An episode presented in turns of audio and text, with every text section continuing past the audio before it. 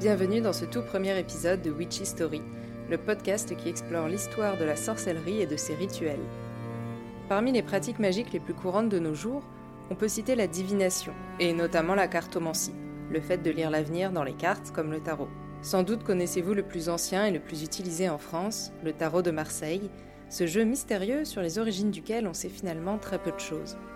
Pour cette première saison de Witchy Story, je vous propose d'essayer de percer le mystère de ce fameux tarot de Marseille.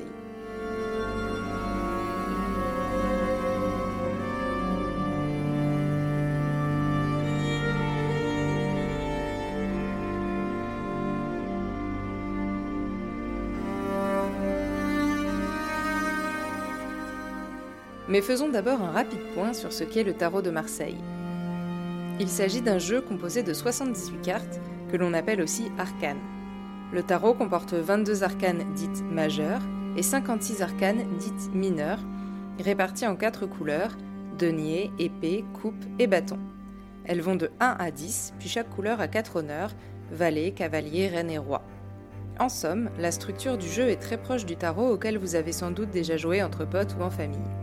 Nombreuses sont les sorcières modernes qui l'utilisent aujourd'hui dans leur pratique. Pourtant, à l'origine, le tarot de Marseille n'a pas été conçu pour la magie. D'ailleurs, que sait-on vraiment de ses origines? Eh bien, pas grand-chose, et c'est en partie ce qui fait son mystère et son intérêt.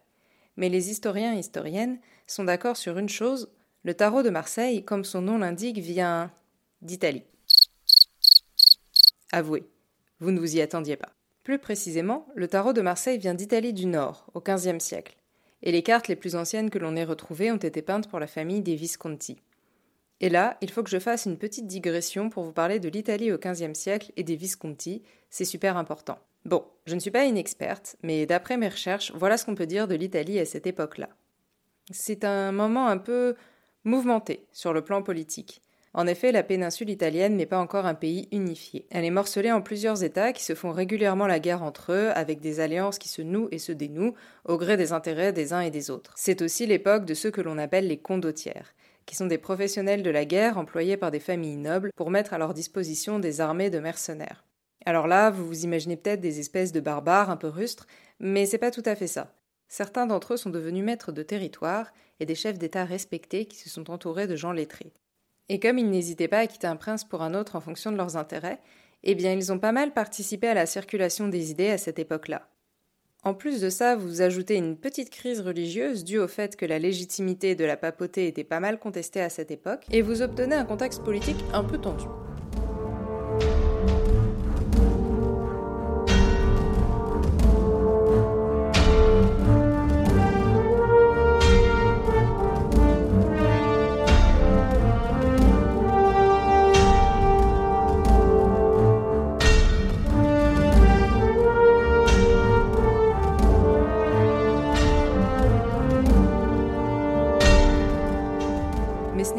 Une époque mouvementée sur le plan politique, c'est aussi une période très riche sur le plan intellectuel et artistique. D'ailleurs, certains historiens, certaines historiennes disent que le concept de renaissance tel qu'on nous l'a enseigné à l'école, c'est un peu n'importe quoi, et qu'il n'y a eu de renaissance qu'en Italie, dans le domaine de la peinture, mais ce n'est pas notre sujet aujourd'hui. Bref, vous l'aurez compris, l'Italie au XVe siècle, ça bouge beaucoup et sur tous les plans. C'est un peu the place to be de la fin du Moyen Âge, et c'est dans ce contexte que le tarot va naître. Et les Visconti dans tout ça? Eh bien, c'est une famille de la noblesse lombarde qui a régné sur le duché de Milan de 1277 à 1447, chez qui l'on a retrouvé les premières cartes de tarot. Ce qu'il faut bien avoir en tête, c'est qu'à cette époque, les cartes de tarot sont un bien de luxe. Elles sont parfois peintes par de grands artistes et enluminées. De nombreux artistes se voient confier la création de cartes pour les plus riches familles. Bien souvent, elles portent leurs armoiries, leurs emblèmes, leurs devises, et ont un objectif d'ostentation et de communication.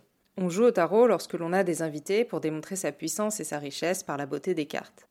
En fait, on sort le grand jeu, littéralement. À cette époque, le tarot s'appelle le jeu des triomphi. Ce n'est que vers 1500 qu'il change de nom, on ne sait pas trop pourquoi, et devient tarocchi. Une origine possible du nom est qu'il viendra des expressions italiennes ti araco, je t'attaque, et taroko, je t'oblige à te défendre. Il pourrait aussi venir du verbe tarocare, se mettre en colère, et donc répondre par une carte plus forte. Alors maintenant, vous vous demandez peut-être Ok, Mais alors, si c'est italien, pourquoi est-ce qu'on appelle ça tarot de Marseille? Ça devrait s'appeler tarot de Milan, non? Effectivement, mais patience. On va y arriver à Marseille. Plus qu'un siècle à attendre. En effet, c'est d'abord à Lyon que les premiers tarots arrivent en France, vers la fin du XVe siècle, tout début du XVIe siècle. À cette époque, Lyon est une cité prospère par laquelle transitent les idées et les marchandises de l'Italie vers la France. Depuis Lyon, le jeu gagne Paris et Rouen puisqu'à cette époque, les deux grands centres de production de cartes sont Lyon et Rouen. Pour les premières mentions de fabricants de cartes marseillais, il faut attendre 1634. Tout au long des XVIe et XVIIe siècles, les tarots se multiplient en France. Il y a divers jeux avec des structures différentes. Les lieux de production se multiplient également, puisqu'en plus de Lyon, Rouen et Marseille, des cartes sont également produites à Avignon, Grenoble, Besançon et Dijon.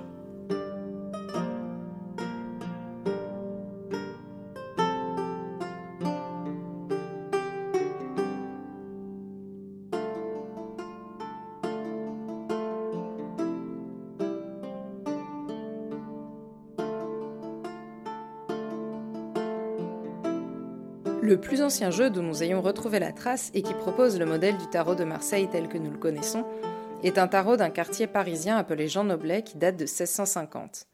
Les bâtons, coupes, épées et deniers sont représentés comme sur le jeu actuel.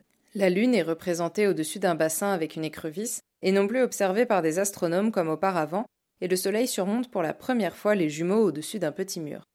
Les initiales que l'on voit sur le chariot pourraient être celles de Jean Noblet mais nous n'avons aucune preuve que Jean Noblet était l'auteur du tarot. En fait, on a un grand vide entre le moment où les cartes arrivent à Lyon depuis l'Italie et le moment où elles se répandent dans toute la France. Là-dessus, c'est le mystère. Tout ce que je peux vous dire, c'est que tout au long des XVIIe et XVIIIe siècles, on continue à produire des cartes en France, même si avec la mort de Mazarin et la montée sur le trône de Louis XIV, les modes changent et le tarot devient moins apprécié. Un autre jeu daté de 1709 conçu selon le modèle du tarot de Marseille, est encore plus proche de la version originale, a été fabriqué à Dijon par un certain Pierre Madinier. Mais là non plus, pas de certitude qu'il soit l'auteur du tarot. C'est juste que c'est lui qui a produit le jeu le plus ancien et de meilleure qualité que nous ayons aujourd'hui.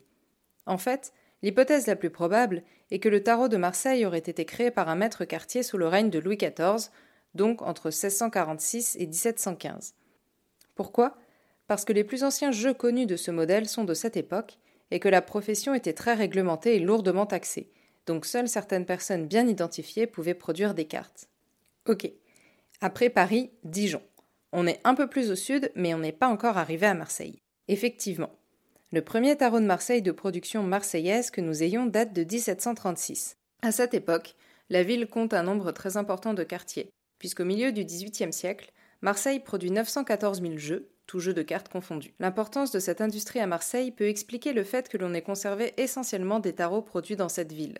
On a conservé aujourd'hui une quarantaine de tarots fabriqués à Marseille entre le XVIIIe et le début du XIXe siècle, contre 24 pour toutes les autres villes sur la même période Dijon, Grenoble, Lyon, Avignon, Besançon. À ce stade, je crois qu'on est d'accord pour dire qu'il y a eu plein de tarots différents, que le jeu ne vient pas spécialement de Marseille et que ses origines sont assez floues. Alors d'où nous vient cette idée qu'il y a un tarot de Marseille, ancien, unique et porteur d'un savoir magique?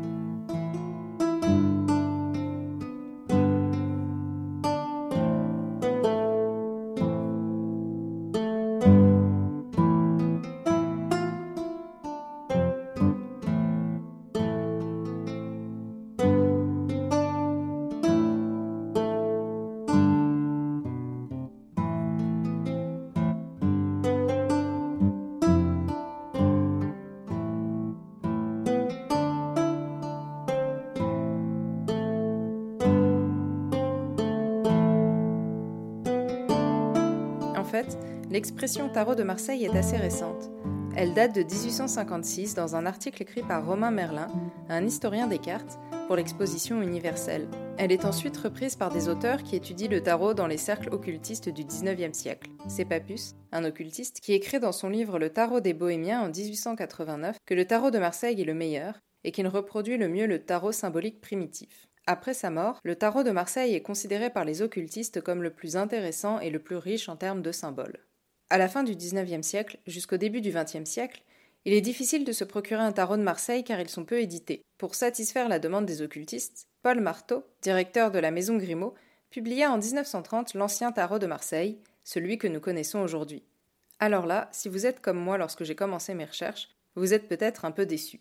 Je ne sais pas vous, mais moi j'imaginais une pratique super ancienne qui remonterait au Moyen Âge, et en fait ce serait juste des types qui, au début du 19e siècle, auraient décidé juste comme ça que le tarot de Marseille était magique.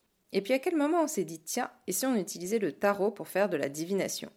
Parce qu'à la base, c'est un jeu de cartes, un peu comme le Uno quoi.